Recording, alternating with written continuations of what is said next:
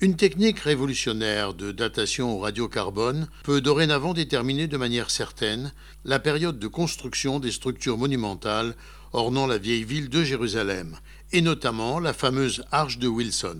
La microarchéologie, la science qui consiste à examiner le côté moléculaire, généralement avec justement des échantillons minuscules, est relativement nouvelle et les chercheurs de l'Institut Weizmann et de l'autorité israélienne des antiquités qui ont utilisé cette technique sont des pionniers dans ce domaine. L'énigme de l'arche de Wilson n'aurait pas pu être résolue sans l'utilisation de la microarchéologie. Cette nouvelle approche, pensent les spécialistes impliqués dans ces recherches, pourrait aider à résoudre d'autres énigmes archéologiques pour lesquels la datation au radiocarbone n'avait pas été considérée jusqu'à présent comme suffisamment précise.